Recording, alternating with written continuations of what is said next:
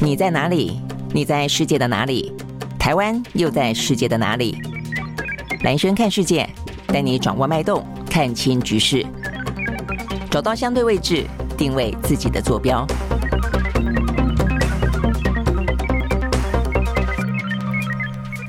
好，大家好，我是兰轩，欢迎收看今天的呢兰轩看世界啊。OK，好，那呃，在我们即将过年的前几天啊，这个相关的一些新闻还是蛮多的。呃，首先呢，比较受到注意的是这段时间以来不断的发展啊，那到现在为止的话呢，可能进一步的会影响到呢拜登啊这个继续的连任呃白宫之路啊，那就是呢他的呃一些相关的机密文件呃一个一个呢被发现这个事情啊，我看这个目前看起来的话呢，呃整个的话题呢。不断的延烧，那这个延烧的状况啊，这个不只是我们昨天已经跟大家讲到过，说先前的第一批啊这个机密文件，后来又发现了第二批的机密文件。先前的话呢是他在呃副总统下来之后的办公的地方，那接下来的第二批的话呢是他自己的家里面啊的某一个呢小房间里面。那重点在于说呢，这不断的起出的这些机密文件，虽然只有说到目前为止了啊，呃说有二十多件，那当中的话呢不乏。最高机密，我想这个是一个最新的新闻，就是说我们曾经讲过说呢，这个机密文件还有分很多不同的等级嘛，啊，那到底是哪一些？那呃有多机密啊？那目前看起来的话呢，是到有最高机密啊。那呃虽然比起先前呢，川普呃从这个白宫带出去了数百件的呃这个机密文件，也有包括极机密文件到了他的海湖庄园，就量比起来看的话呢，呃这个呃拜登啊这个还是少了很多了啊。那但是的话呢，目前因为最主要是他整个面对呢，呃，这个机密文件携带出来的相关的一些态度啊，目前看起来被认为是像呃这个切香肠啊，不管是他过去呃过去一开始的话呢，过度轻忽了这个问题的严重性，还是他刻意的去隐瞒？因为目前为止我们不知道，这个必须要经过调查才知道啊。那现在美国的司法院。以及呢，呃，这个成立了独立的调查委员会要介入调查了，因为同样的状况，他们也针对川普呢进行呢呃相关的调查，所以必须要去展现啊这个司法面对呢呃先后任的总统呢是一样的这个公平的态度。那所以呢要查了之后才知道说呢，到底拜登是不是如他所言？他真的完完全全不知道，只是他的一些一些幕僚啊，可能有一些不晓得什么样原因啊，所以把这些机密文件带出来。那但是呢，总而言之，到目前为止的话呢，因为他不断的像是。牙膏式的切香肠式的回答，所以呢，让整个的呃他的政治处境呢处处于啊相对尴尬的状况。哦，且我们今天看到呢，呃，这个相关的话题，呃，这个讲到说，这是外电呃，这个美国的华盛顿呃，这个相关的媒体的报道，哦，说他呢。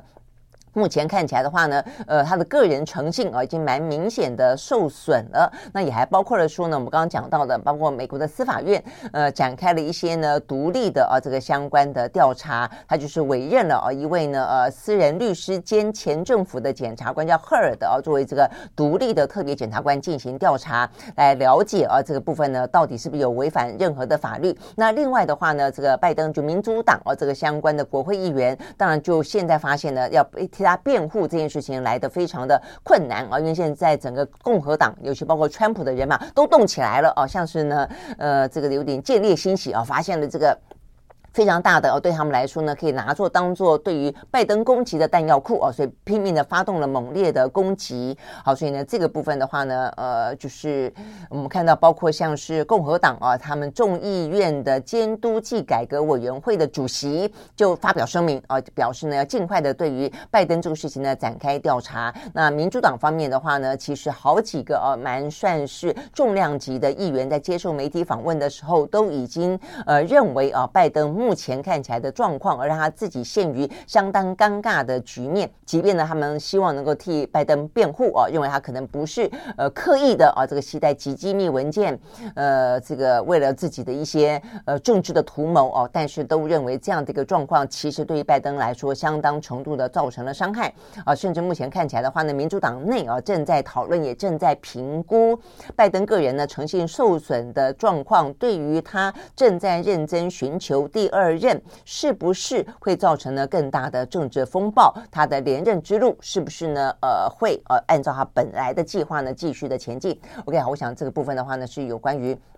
美国呃，这个相关最新的状况，他的呃拜登机密文件事情呢，不断的在政治美国的内部的政治啊、这个不断的延烧。好，那这个话题之所以重要，当然是在于说呢，美国的总统大选啊，包括他们的这个呃政治啊，民主党跟共和党之间的呃交锋哦、啊，他们的焦点到底会落在什么地方啊？包括呢什么样的人会入主白宫啊？会影响到这个全世界的啊，那目前的一些呃地缘政治，还有一些呢呃美中贸易战等。等等啊，这个相关的话题，虽然我们都说，呃，也理解到啊，这个美国的共和跟民主两党大概来说的话呢，反中抗中的立场啊，算是呢非常的在呃美国国内的政治分裂的状况当中，算是难得的有交集，难得的共识哦。但是这还是有些程度上的差别啦哦。那我想这个部分的话呢，事实上是还蛮值得后续进行观察的。好，所以呢，一个是呢，拜登啊，深陷于他这个机密文件的泥淖，一部分是因为他自己的因应态度啊，显得呢有点暧昧不明。呃，一开始的话呢，过度轻忽所导致的。那接下来的话呢，美国当然呢，在我们看起来其他外部的国际的舞台上面的话呢，在今天一样的持续的有一些后续的重要发展啊。呃，这几天的一些重要发展，我相信啊，大家都感觉到，就是在呃东亚地区。那东亚地区的话呢，一方面是针对台湾的兵推，我们在上个礼拜跟大家聊过；二方面的话呢，日本的角色呢越来越吃重。那在连续的动作当中，我觉得当然也跟呃这个美日啊，还包括呢加上澳洲加。上英国的演习，那加上了这个日本的首相岸田他的出访行政，所谓的岸田外交，呃，在过去这段时间呢，非常的。风尘仆仆，也让这个相关的话题的话呢，都是呃这个最近的国际新闻当中的焦点。好，那所以的话呢，在今天事实上还有更进一步，那就是呢，不只是呃这个先前我们刚刚讲到的呃演习呃联合演习，还包括了呢呃这个嗯美日之间的呃这个等于是拜登跟岸田见面啊、等等。呃，在昨天啊、这个最新的消息，还包括了呢呃日本的军演呢又拉近了印度。好，所以呢，印度这个部分的话呢，实际上蛮受到关注的哦，因为呢，印度算是在整个的亚洲地区另外一个呢非常重要的在印太地区当中的一个战略位置所在。但是，印度在过去这段时间的话呢，其实它偶尔啊，它。呃，不管是先前的 Modi，哦，跟他现在就总而言之，他们呢事实上呢，在美中之间啊，经常来说的话呢，他也是采取了一些呃比较是有别于欧美之外的立场。那他他有他自己的国家利益啊，但是最近的话呢，因为中印边界的问题呢，再次的起波澜，彼此之间呢又出现了一些呢肢体当中的啊一些呢摩擦，甚至一些相互的呃这个呃冲突的事件啊，也因此的话呢，让啊这个。印度是不是跟中国大陆之间啊，这个更深局域，也因此让它更呃向啊这个美国靠拢，至少呢，在整个印太的地区，呃，透过演习的方式呢，跟日本呢，呃，看起来有更进一步的军事合作，这部分呢是受到关注的啊。好，那所以呢，在昨天。我们看到呢，这个是日本的航空自卫队跟印度的空军，呃，一连十一天要在东京的东北部啊，一个叫滋城县的这个地方，呃，相关的基地进行空中的联合训练。好，所以呢，这个相关的报道特别指出啊，这是呢日印双方啊两国的战斗机第一次呢在日本的国内呢进行联训啊，所以呢，印度也成为在继美国、澳洲、英国跟德国之后啊第五个。在日本的境内跟日本共同举行呢空中联合呃演训的国家了哦，所以呢看起来呢。为了要围堵中国啊，不管是中国或者再远一点点的呃朝鲜啦、俄罗斯啊，这个有关于印太地区的这些国家，呃，在这段时间啊表态加入，甚至呢在行动上面参与，共同进行联合演习的行动已经越来越具体了啊。那我想这个部分的话呢，是还蛮受到关注的啊。好，那呃，所以呢这部分很明显的是要阻止呢这个中国在印太的霸权崛起了啊。但是呢，一方面在军是跟政治上面来看的话呢，大家的选选边站跟表态，坦白说，在二零二三年初已经越来越清楚了啊。但是呢，政经分离的态势啊，就是说经济部分如何的跟中国呢，另外的合作，每一个国家呢，则有自己不同的一些呢相关的策略。我想这个部分的话呢，都是在二零二三年。蛮值得观察下去的哦。好，那但是呢，这边讲到说，呃，印度也加入了哦。那但是呢，印度加入之后呢，看起来通通都是围绕在以日本为主，所以呢，这个似乎很鲜明的指出，也包括了呢，在先前我们谈到的啊，这个美国的 CSIS 这个美国的非常呃老牌的权威的智库哦所进行的呃兵推里面啊，这个兵推里面的话呢，第一次放进来的日本啊，呃加入战局，但是我们那时候就在问，呃。美国真的会来吗？哦，但是呢，问的第二个问题就是日本也会来吗？日本确定会来吗？呃，相较底下，当然会知道说美国希望日本来啊，这个美国希望日本成为美国在这个印太地区，尤其台海有事当中的一个呃就近的一个。代理人驰援啊，这个很快的用军力来进行呢，呃，这个相关的介入的呃一个国家，也因此啊这段时间，呃，包括呢日本增加它的军备，呃，提高它的预算，然后呢，呃，去扩增它的呃飞弹的基地，然后增加一些可能要设置一些中程的飞弹，那甚至我们看到啊，这个包括呢。呃，这个呃，美国就美国的前国防部长阿米塔吉还曾经说过啊，他说呢，美国呢希望运送给台湾的武器，到时候可能会先一部分寄放在呢美国呃这个日本啊，包括琉球那些地方啊，所以这个听起来的话呢，对于日本来说啊，等于是它也某个程度的啊，就随着台湾要被武装成这个刺猬跟豪猪，日本呢也开始在备战当中。但是我们要问的就是说，呃，日本的国内啊，这个对于日本。呃的周边有事，也就台海有事，他们真的甘心情愿为台湾而战吗？或者为？美国而战吗？哦，那但是呢，目前我们看到这个相关的媒体报道啊，也特别提到说，这个部分呢，在日本的官方，也就是岸田这段时间的外交作为，看起来他的积极程度啊，不但是承继着安倍的路线，甚至比安倍呢有过之而无不及。因为当初的安倍呢，他想要去修改宪法之外，他这个这个预预算提高等等，其实都还没有真正落实到呃岸田这么的具体啊，所以岸田已经是。宁愿被骂，他也说要把他这个国防预算翻倍啊，这个增加到 GDP 的百分之二。所以现在日本的国内呢，其实民意的声浪相当的大的地方在于说，他们不赞成，呃，日本呢升高国防预算要用征税的方式来达到哦。所以这个部分其实坦白讲，这个岸田的动作的积极程度，有点让国际之间啊，这个印太专家有点啊，这个跌破眼镜或者感到还蛮惊讶的哦。那当然。美国的施压哦，是一个相当的呃原因。那再来一个就是岸田在内部哦，日本国内政治呢，这个民调支持度相当的低迷哦，所以某个程度来说，他承继的安倍路线，或者是说呢，在某个地方，在某个点上找到他自己施展的空间，那就是呢，呃，有关于这个军事啊部分，似乎呢成为他的另外一个着着力点了啊。但是我们要讲的就是说呢，呃，岸田这样的一个做法，事实上呢，虽然啊，这个美国很欢迎国际。之间，因为担忧中国的崛起而很欢迎，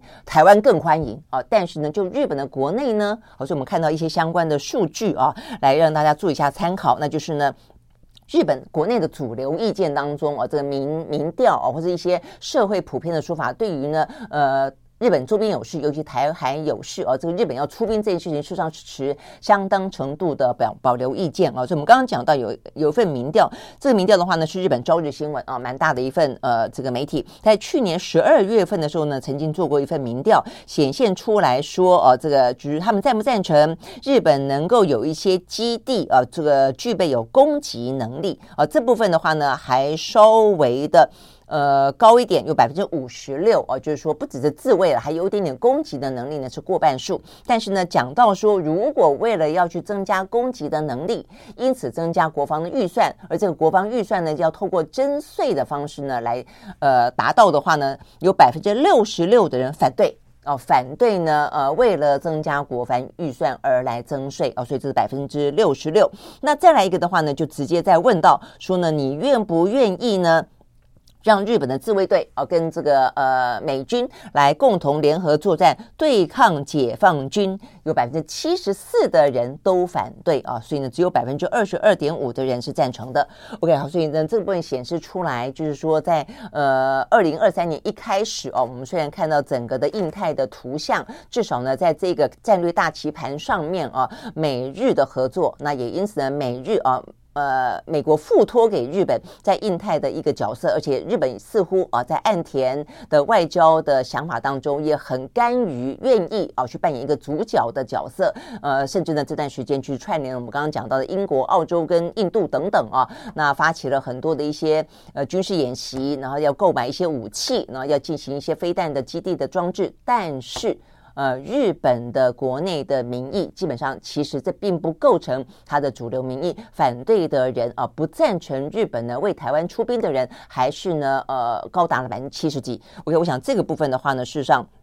是我们必须要去理解的了啊，所以呢，台湾可能不只是要去呃思考到底呢，美军是不是会真的愿意呃为台湾而战，或者只是像目前一样乌克兰一样啊，乌克兰到今天为止啊，这个最新消息呢，它除了美国呢不断的提供军火啊给这个乌克兰之外，呃，今天的消息是说呢，他愿意啊，这个等于是他要呃训练带呃等于是带乌克兰去训练一些士兵要去操作爱国者飞弹啊，所以呢，有一部分的呃乌克兰的士兵正在要送。往哦，这个美国受训当中，但即便这个样子啊，都还是只是提供武器、提供情报、提供一些训练啊，并没有真正的要去参战啊。所以呢，这个是美国对待乌克兰的呃情况啊。即便他再怎么说他力挺，所以呢，美国对待台湾会不会也是这个样子啊？但是呢，重点在于说，如果他对台湾台湾是这个样子，他期待日本扮演一个更积极的角色，但是目前看起来，日本的民众啊，并没有这样子的一个想法，并不愿意。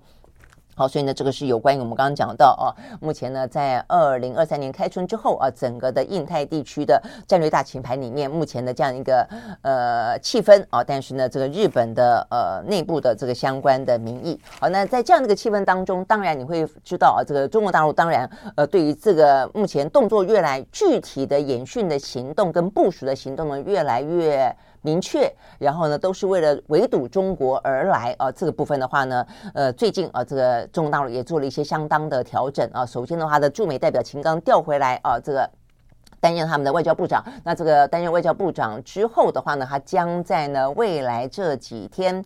呃，要去呃接见啊，这个到访的啊，这个美国的国务卿布林肯啊，所以这个部分的话呢，是受到大家的关注的啊。这个目前看起来的话呢，在二月初的话呢，应该就会见面啊。那见面的话呢，会不会触及有关于啊这个呃那么敏感的啊一些印太的布局，呃美日的合作，俄乌的关系啊，那等等，那还包括，但目前看起来的话呢，他们可能比较会谈到的了啊，呃，俄乌可能会谈到一些。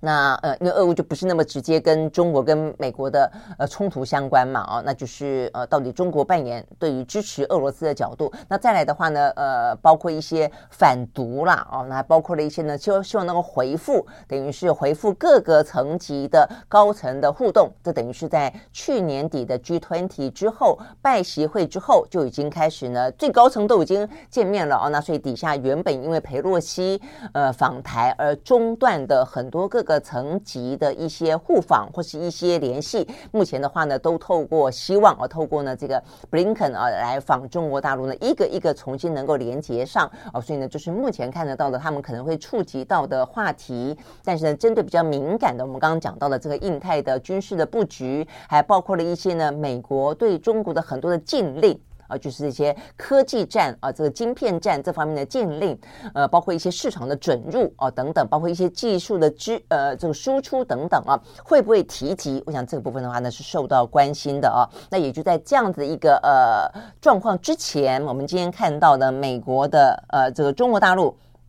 的副哦，中国的副外长谢锋哦，他昨天呢在出席一场呢，呃，中国大陆的二零二三年叫做宏观形势的年度论坛当中哦，特别提到了呢，呃，这段时间以来啊，观察到了一些美国跟他的盟友之间围堵中国大陆的策略啊，他特别提到说，把中国定义为最重大的地缘政治的威胁。透过呢印太战略等等的地缘政治来围堵中国大陆，他说注定是徒劳的哦。他说呢，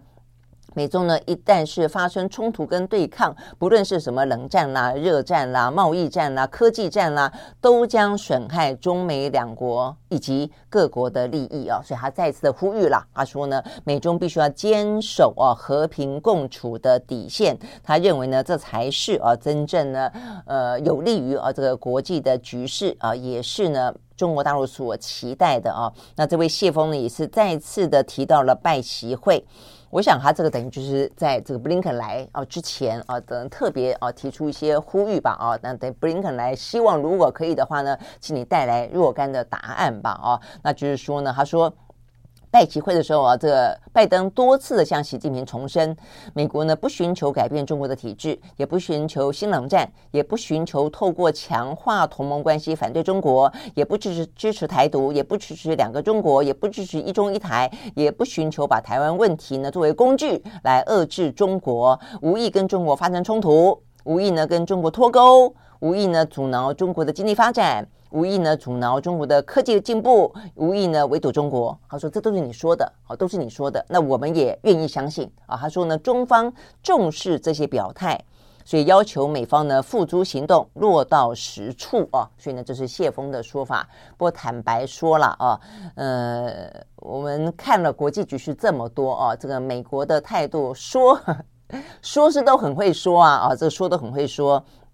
呃，那所以我觉得对于呃美台的关系来说，所以我觉得这也就是目前看起来，就是目前看起来他至少在说这部分还愿意去满足中方的期待，但在。做的部分，我坦白说，台湾得到更多实质的啊，呃，但只是这个实质对我们台湾来说，是我们想不想我们我们想不想要的？那而且这个部分的实质到底是把台湾更逼向战争，还是呢为台湾谋求更多的和平？这是我们不断在问的啊。但是确实有更多更实质的部分啊，看起来的话呢，让中方非常的不放心台美之间的互动。那呃，对台湾来说也是，我们对台湾来说，我们要的实质可能更多的期待的是一些远离和远离战争的。谋求和平的，希望更多的是经济的，更多是发展的，而不是这一些呃动不动就是什么国防授权法啦，啊这些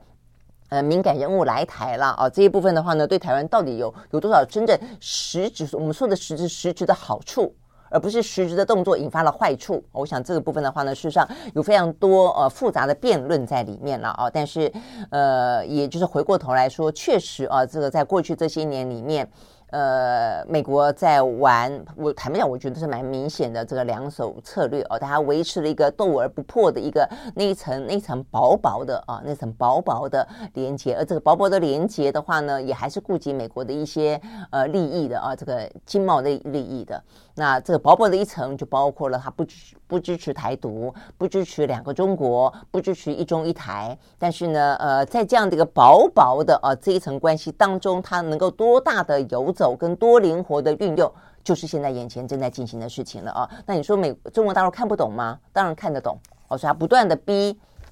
美国，就说你不要只是说。啊，你要做啊，所以他就讲说要落到实处啊。那但是我想这个部分的话呢，呃，也就是呃，国际政治可以玩的地方嘛，啊，就是你说跟做之间啊，到底怎么样子去呃达到某种啊这个嗯恐怖平衡？OK，好，所以我想这个部分的话呢是呃。中国的副外交部长啊，在美国的国务卿布林肯即将到访中国之前，呃，丢出了这样的一个说法啊。那当然，另外这个谢锋的这个表达，呃，表态啊，这个也另外受到关注的是，呃，有一说啊，说他很可能会是去接任啊，这个回来中国大陆啊，这个就秦刚啊，秦刚驻美代表。等于是回调回啊这个中国了嘛啊呃担任外交部长，那所以很可能谢峰要去接任啊这个秦刚担任驻美代表。那如果是这样子的话呢，他的这番表态就蛮重要的，等于说他代表他带着这个这样的一个表态跟立场会到华府去到任。OK，好，所以呢，这个部分的话呢，是有关于这段时间以来啊，我们看到的这一些呃，美国以及美国的呃关跟台湾非常呃关系重大的这些所谓的盟邦在印太地区的一些行动的表态啊，这个中方的一些回应。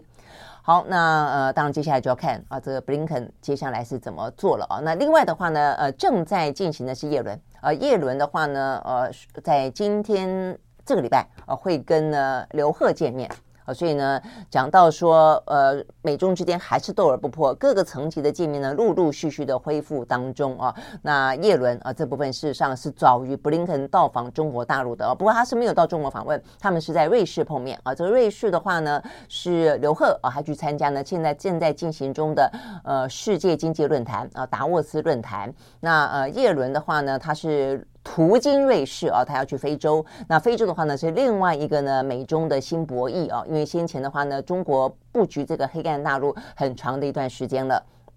美国赫然发现啊，在很多的不同的一些区域的舞台上面，似乎呃他们的优势啊都慢慢的丧失了啊，所以尤其非洲这个地方啊，所以最近的话呢，呃，美国蛮关注啊，这个重新要去跟非洲啊这个链接起一些关系啊，所以叶伦的话呢，打算要去非非洲啊进行更多的一些呢经贸当中的合作。那在这个之前，双方会在呢瑞士见面。好，所以呢这个双方见面的话呢，针对啊这段时间以来的台。美的贸易，我想可能包括一些关税壁垒的问题，包括我们刚才也讲到了啊，这个在科技当中的冷战，很多的一些呢，呃，这个技术禁令等等，我相信呢，也可能是会触及的。OK，好，所以呢，这个部分的话呢，在这个礼拜怎么谈，以及接下来布林肯啊。到了中国怎么谈？我想都会是这段时间一连串的啊，这个以印太为核心，以这个呃美国以及其他的盟友呃来围堵中国大陆，以及很可能以台海为战场啊，这个相关的想定呃这样的一些话题当中的重要后续。OK，好，所以呢这个部分呢是我们讲到啊这个呃地缘政治当中的话题。那 OK，所以呢如果说就像是中国大陆所说的啊这个呃。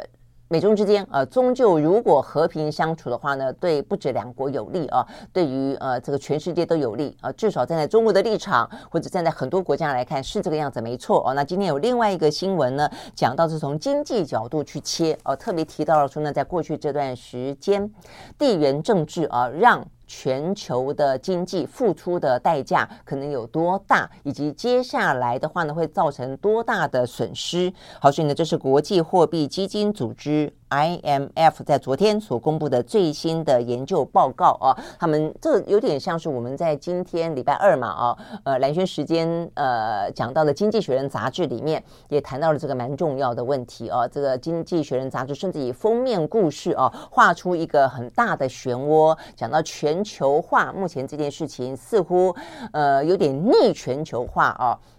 呃，从这个美国所发动起的这样的一个对中国的呃科技冷战啊，还有等等的一些对半导体的呃美国优先啊，都已经让啊这过去几十年的全球化面临非常大的挑战，而且这个挑战听起来呃显然的，《经济学人》杂志是持一个比较负面的、悲观的呃。认为不应该这个样子啊，不应该是一个零和游戏的角度去看它。那 IMF 呢，显然的也用数字来与你呼应啊，这样的一个说法啊。那这个时候 IMF 呢，他们。做的一个评估哦，他们把把这样的一个现象，就是说在过去这段时间，不管是疫情也好，不管是美中的啊这个呃隐形的战争也好啊，他们说呢，国际合作跟商业的往来呢越来越减少。那这个部分的话呢，呃，冲击最大的哦，可能是低收入的国家，甚至会进一步的导致全球经济的萎缩。那把这个现象呢称为地缘经济的分裂啊，因为地缘政治所导致的经济分裂。好，那这个部分的话呢，当然我们讲到了很多的。就是先前因为疫情的关系所造成的，大家担心啊，这个产业链中断。那但是呢，呃，这一开始是因为疫情的关系，后来的话呢，是美国刻意让它呃要移到美国去啊，所以呢。等于是呢，呃，希望啊，这个自给自足。那也因为美国希望自给自足，那禁止它的一些设备啦、技术啦向中国输出，也禁止它的盟友啊把这些技术啦、设备啦呃向中国输出。也因此呢，所有的相关的产业链都在重新布局当中。好，那这样的一个状况的话呢，呃，这个 IMF 的报告里面特别说，包括美国、欧盟跟中国大陆啊，因为。呃，美欧这样子做，那中国当然只好自立自强了。他们也这样子做，所以呢，这些那么大的经济体最近都在采取促进本地高科技生产的措施，企业都在转移供应链。目目标呢，当然是希望把风险降到最低啊，因为地缘政治所导致的风险，所以呢，几个很重要的关键词现在非常的热门，比方说产业回流，比方说近岸外包。比方说在在岸外包哦，所以意思就是说呢，原本是布局全球的，现在呢，就算不回到国家里面来，也尽量的在靠近自己的国家里面呈现一个短链啊。那 OK，那但是呢，呃，但我们在经经济学人杂志的单元里面，我们也讨论到，那可不可能长短链并存好了啊？那这样的话呢，可以让去全球化这个问题比较。呃，这个减少伤害一点点啊，但是呢，《经济学人》杂志的呃论点就是说。对，这样的思考当然可以，但是并不是所有的企业都有这个本事可以重复投资哦。就是你又要长链，然后要要补足补足短链哦，那就投两个双管齐下很难啊。如果说呃不是大企业，那你可能就要舍弃长链，改而布局短链。那如果这样子的话呢，就会落入啊这个 IMF 所说的，如果是这个样子的话，那未来这种贸易分散化的趋势，也就是逆全球化的趋势，可能会减少呢新兴经济体的发展机会。会放慢呢，减少贫穷的速度啊，因为过去的话呢，全球化布局，也就是说，把很多需要密集劳力的话呢，大家就分包，分包到比方说呃非洲啦、印度啦、呃印尼啦，就这些人口密集，但相对来说可能工业发展没有那么快速的地方啊，也因此这些国家的话呢，就快速的脱贫，包括先前的中国大陆也是嘛，就快速的脱贫，然后中产阶级就崛起啊，那等等的状况，但是。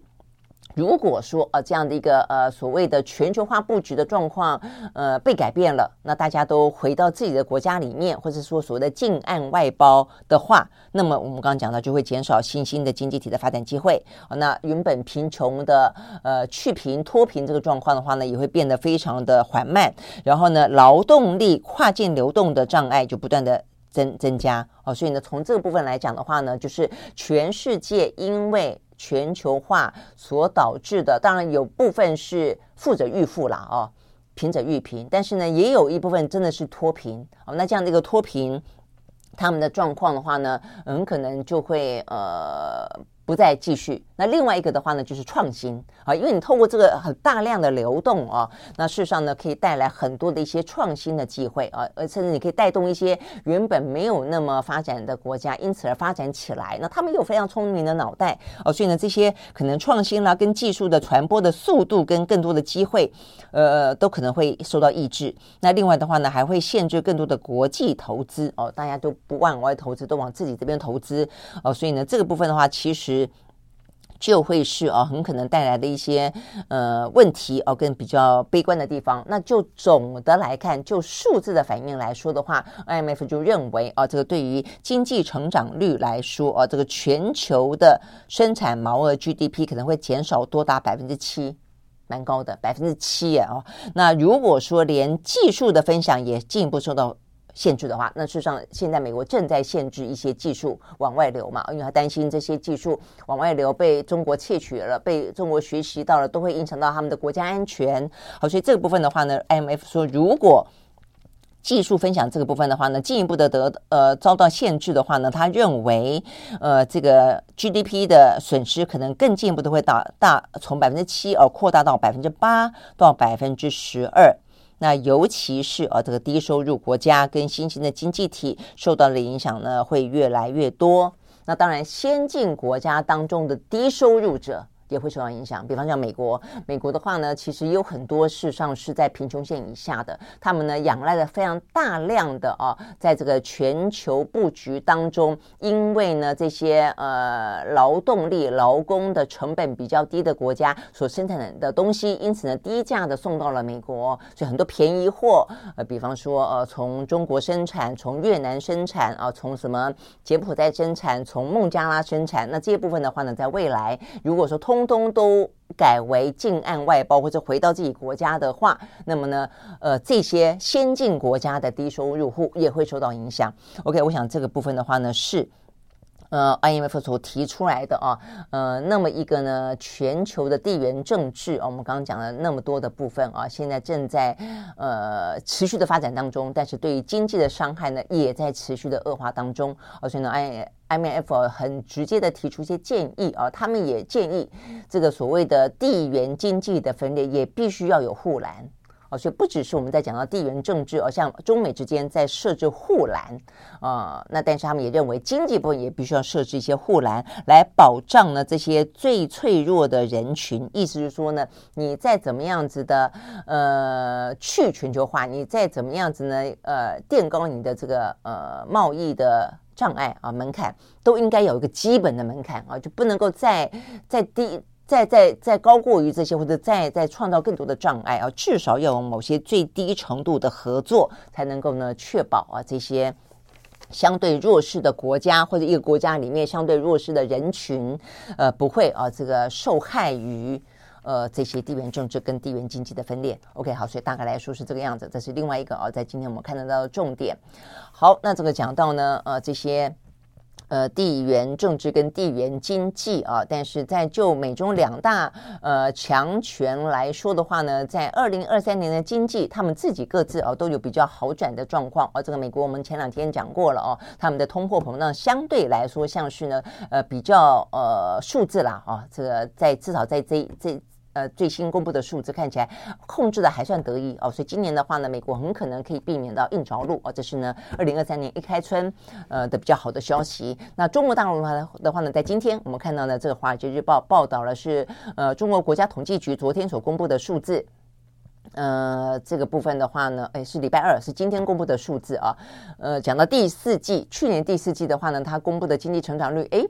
比预期来的好啊，那是百分之二点九，虽然比也比第三季啊还是低啊，但是呢，它回复的速度啊，比市场当中的预期来的更好了一点了。OK，好，所以呢，事实上啊，到目前为止。呃，他们所公布的去年一整年的 GDP 哦，大概是百分之三，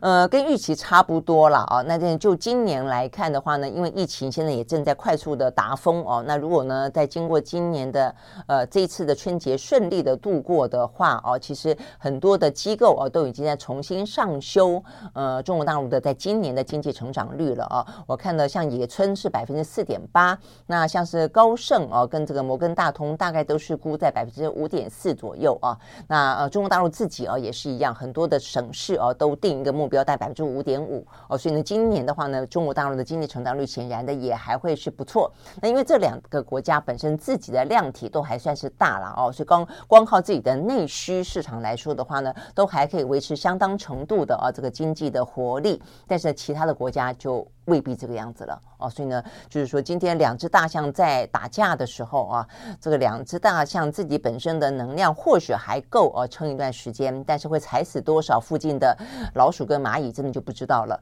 OK，好，所以呢，这个部分是讲到呃，在今天看得到。这个中国大陆最新的这个相关的数字啊，以及美中啊这个之间相互的一些呃互动。好，那这个讲到中国，当然比较担心的还是啊这个疫情，疫情呢过不过得了关？呃，就目前他们这个今呃这个春节的部分的话呢，因为担心啊这个农村里面的一些呢呃医疗资源相对来说比较少一点啊，所以呢在今天我们看到这个最新消息啊，他们呼吁。呃，如果说大家呃还是要返乡啊的话啊，就是大家就是在今年中国大陆会有报复性的返乡啊，因为过去三年可能都没有回家了。那呃，至少请你呢带药回去啊，等于是你所在的如果是城市的话啊，大城市你就带了一些可能啊这个农村里面比较缺乏的新冠所需要的药物回到你的家乡啊，所以呢这个。带药返乡是目前啊看到的，包括像是广东、云南、黑龙江、福建等等很多的地方，呃，政府啊都发布了呃正式的通知哦，号召民众带药返乡来协助农村呢来进行防疫啊。那因为呢最近呢，他们中国大陆的媒体披露啊，这个农村面对这一波春节可能带来的疫情哦，很明显的会欠缺病床、药物。还有医疗人员，还有一些相关的仪器啊，甚至有那种一名医生要看诊九个村庄，哇，这个也是疲于奔命啊，嗯的的状况啊，所以呢，即便是病毒的致病性大幅的降低，但是呢，对于农村的冲击啊，还是难免担忧。OK，好，所以呢，这个部分的话呢，看得到中国正在。尽力的啊，想要去呃为啊这个即将到来的春节做准备啊，是希望降低这波对于农村的啊疫情的冲击。OK，好，所以呢，这是中国大陆。那对于台湾来看的话呢，我们的春节要稍微的注意啊。就今天的最新消息啊，我们的春节目前看起来啊，大家要稍微的注意一下，是有两款的病毒，目前呢可能都在同步的啊这个。发展当中，B A 点，呃，B A 点五啊，这个 B A 点五目前是我们原本的最主要的病毒株嘛，哦，但是呢，在最近啊，过去一个礼拜来看的话呢，它已经降到百分之四十五了。那 B A 另外一个哦，是这个 B A 点二点七五啊，它目前已经上升到了百分之四十一。啊所以呢，呃，这个指挥中心说，啊，这个我们今年春天很可能是两种病毒哦，都会呢同步进行的双，呃，双病毒双主流啊，这个部分。那那但是另外呢，呃，BA 点二点点七五这部分的话呢，呃，这个指挥中心的说法是说它的传播力啊跟免疫逃脱力略逊于 BA 点。点五哦，所以这部分的话，意思就是说它是新的一个呢，呃，正在流行中的病毒株，但是不用担心，就比较不用担心了，就它没有扩散的那么快、哦，所以现在大家在在讲这个呃 XBB 哦，是让它扩散是更快一点，在美国的那一个。那对台湾的话呢，呃，这个部分的话呢，就是说有一个双病毒的状况啊，但是可能不用太担心。但是，但是，我觉得如果家里面有长辈的话啊，呃，回家团圆之前还是先筛一筛哦，我觉得先筛一筛比较保险啊，比较能够保护家里面的长老的老小的小，我觉得这点还是要注意一下。那再来的话呢，我们在春节过后啊，如果说呢一切都还算是顺利的话，呃，因为先前的前两个礼拜的那一波，大概现在也大概都是在呃我们现在了啊。每天通嘛就是都是什么两万啦，一万多了哦，就没有到先前的两万多多多很多。不过我前两天看哦，就我们的死亡人数其实每天都还是三十几、四十几、五十几，坦白讲也不也不是完完全全可以轻忽的啦哦，所以我还是要再强调一下，家里面如果有高风险的族群的话，还是要特别注意。好，但是呢，就整个来看的话呢，呃，我们哦，这个也跟日本跟韩国一样啊，就是目前都在考虑。是不是呃要把呢这个室内的口罩令给取消？好，所以呢，台湾呃在这个指挥中心昨天也正式讲到了哦，他说呢，过年后可能会公布实施呢第二阶段的口罩令，意思是正面表列室内需要戴口罩的地方啊，意思说如果没有正面表列的呢，你都可以不用戴口罩了。那哪些部分需要正面表列呢？大致来说是医院跟养护机构。哦，所以意思就是说呢，这些比较有呃老人家在的地方啦，或者有比较呃这个嗯就是生病的人啊，否则的话呢，连什么教室啦，呃就是室内啊，这个室内连什么教室啦，呃唱卡拉 OK 啦，哦等等，可能都可以不用戴口罩了。OK，好，所以呢这个部分的话呢是呃目前呃包括呢日本、韩国跟台湾啊都在思考的，就在过年前后要进一步的放宽室内口罩令。OK，好，所以呢，这个部分是呃另外一个相关的讯息。好，那再来的话呢，呃，最后啊，这俄乌战争反正还在继续打当中了啊。那现在的话呢，呃，这个看起来西方国家正在呃等于加强啊，这个乌克兰不管是加强它武器的供给，或者加强它的战备的训练。我们刚刚也讲了啊，这个美国要训练呢，呃，乌克兰的士兵操作呢爱国者飞弹啊。那目前看起来的话呢，呃，这个美国的副国务卿啊，这个叫做雪鹏的，他也呃率团抵达了基辅啊，再次的重申对。乌克兰的坚定承诺哦，所以呢，我觉得这个再再显示啊，这个二零二三年，嗯，看起来俄乌战争啊，可能会需要有个点，那个点是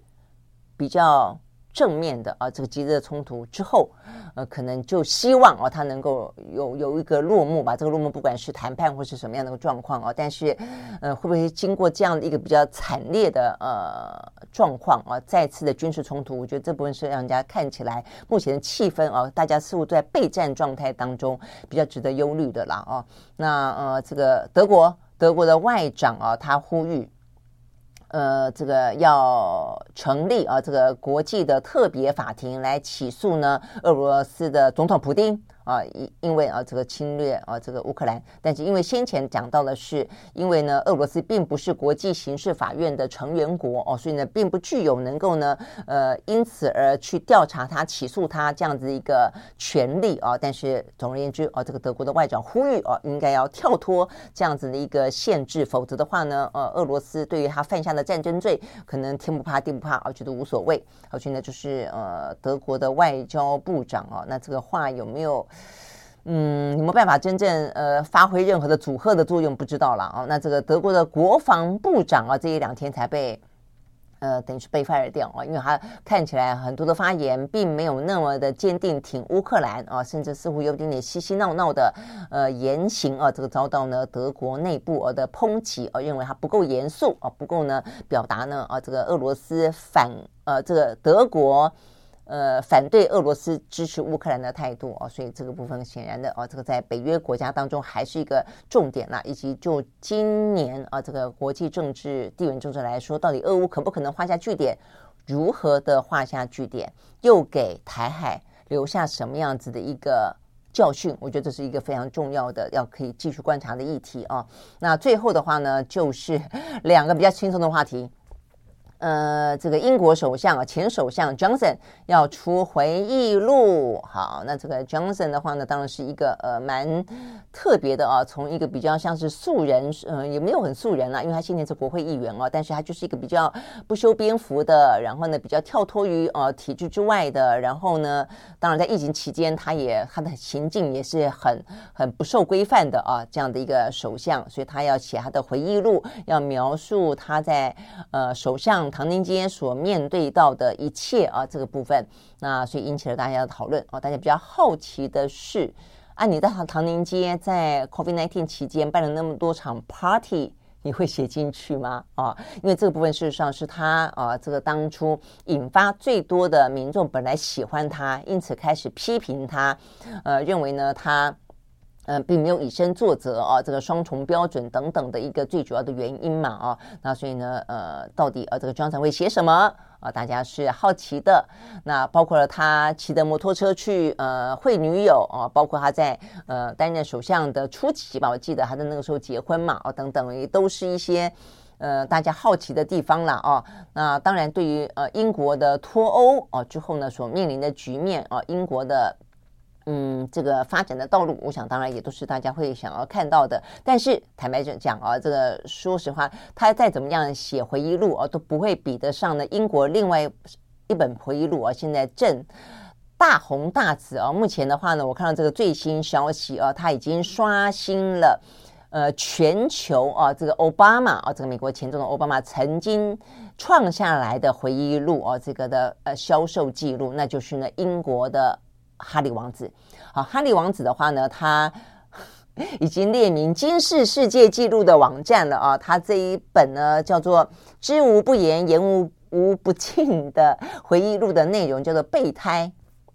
嗯，他这个名字取的呃还蛮。尴尬啊，呃，他这本叫做《备胎 Spare》啊，这个备胎，呃，目前的话呢，已经成为史上销售速度最快的纪实文学类的呃书籍了啊。那我想这个部分是呃，Johnson 再怎么样应该都赶不上了啊。这个他说他在英国、美国、加拿大开卖首日呢，就已经卖出了一百四十三万本啊。那呃，这个前一个纪录保持者是奥巴马，奥巴马的第四本书啊，这个二零二零年所出版的，呃，我们蓝轩时间也介绍过啊，这个应许之地，奥巴马回忆录啊，他第一天卖出八十八万七千多本啊，是呃原本的记录。那在奥巴马呃这个之前，事实上呢是奥巴马的老婆啊，Michelle Obama 呃所留下来的记录，那本我们也曾经介绍过啊，他那本叫做呃成为这样的自己。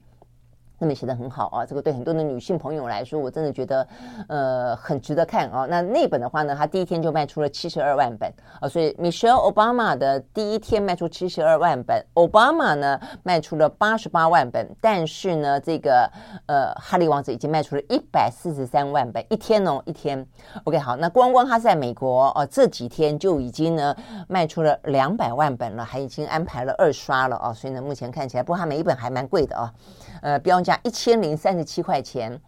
那当然了，里面真的就是蛮多的，大家想象中的，呃，这种宫廷当中的，呃，王室当中的一些八卦吧，啊，包括什么，他跟他哥哥威廉王子打架啦，呃，他们到底中中间妯娌之间啊，这个呃，这个梅根跟啊这个凯莉之间又发生什么样的事情啦？那他们在呃这个呃戴安娜王妃呃过世之后怎么样度过啊？他们的这些从童年到成长等等等啦，我想都在里面啊。那事实上不要讲这本书了啊。这个先前哈利王子跟梅根所拍的那个纪录片，已经连续啊，这个被讨论了一个多月的时间啊，每一集上演就讨论一次，每一集出来就讨论一次啊，那逼的呢，呃，这个现在的啊，这个威廉啊王子他们呢，也必须要去呃成立一个，自己是不回应了啊，成立一个新闻单位啊，不断的去应应的这个媒体的询问啊，OK，所以呢，不晓得。我觉得对于呃哈利王子跟梅根来说，当然就是王室啦。王室当然真的很多规矩，因为我后来真的，因为媒体人嘛，哦，你总会想要知道说呢，所有大家正在讨论的话题为什么还那么受欢迎？我去看了他们的纪录片啊。坦白讲，你看了他们纪录片之后，我对于哈利王子跟梅根啊，我其实还某个程度蛮同情他们，也蛮也蛮支持他们拍这些纪录片的啊，因为呃很多事情。不能够有单方面的说法而已嘛？那过去似乎都比较是倾向于这个白金汉宫的说法。那看起来他们当然有看起来有他们说了非常多他们自己的委屈了啊。那当然他们委屈也不见得能够百分之百的相信，但至少是双方呃呃双方不同的说法。而且呢，比较可以去理解的是，梅根他是是一个有色人人种啊，所以你虽然你看他比较白，但事实上他是他是非洲裔啊，他他事实上是有色人种没错。所以他所感受到的啊，以这个盎格鲁撒克逊人。呃，所在的那种白人的精英的王室的哦那种阶级，他确实是感受到很多呢。呃，一开始不是那么被接纳，或者说呢，呃，不是那么被认同这样的一个压力啊。那呃，就是我想对对王室来说，连戴安娜王妃当初不是王公贵族之后。都已经对英国的王室造成那么大的冲击了，那更何况梅根那么一个演艺人员啊，这个进到了王室，OK，所以呢，他们有他们自己去诠释啊这个事情发生的，他们的自己的一些说法啊，但是这些说法，我觉得呃都是表表达呃大家对于王室啊可能不同的想象吧。我我认为我看了一两集之后，我觉得就是呃哈利王子跟梅根他们似乎都希望给。百年的英国王室能够有一些更新的气象啊！那尤其对于哈利王子来说，他经历过丧母之痛，他的妈妈就是因为这一些呃小报啊，这些嗯狗仔的追踪，因此而命丧啊，这个车祸嘛啊，所以对他来说，他是不是格外的对于媒体的报道啊的。片段或者是曲解，他可能特特别的感同身受，也不愿意啊，呃，活在被曲解的啊，至少他认为被曲解的一个呃镁光灯下，所以他宁愿自己站出来说。我想这个部分，所以他自己站出来说拍纪录片，他自己站出来写写他的回忆录。那我想这个部分的话呢，也是提供给啊很多。好奇的人，或者想要去知道啊这个到底发生什么事情的人啊，另外一个可能管道吧啊，那只是说对于啊这个白金汉宫来说，对于王室来说，显然的啊会觉得是一个困扰啊。那这是呃英国王室啊，这个在全球已经很少有这样的一个王室啊，还是那么的吸睛啊，它不只是存在，而且还这么的吸睛，维持不断的话题热度啊。OK，好，所以呢，这是今天看到的一些相关的啊，这个比较。受到关注的一些国际相关的话题。好，明天同一时间再会，拜拜。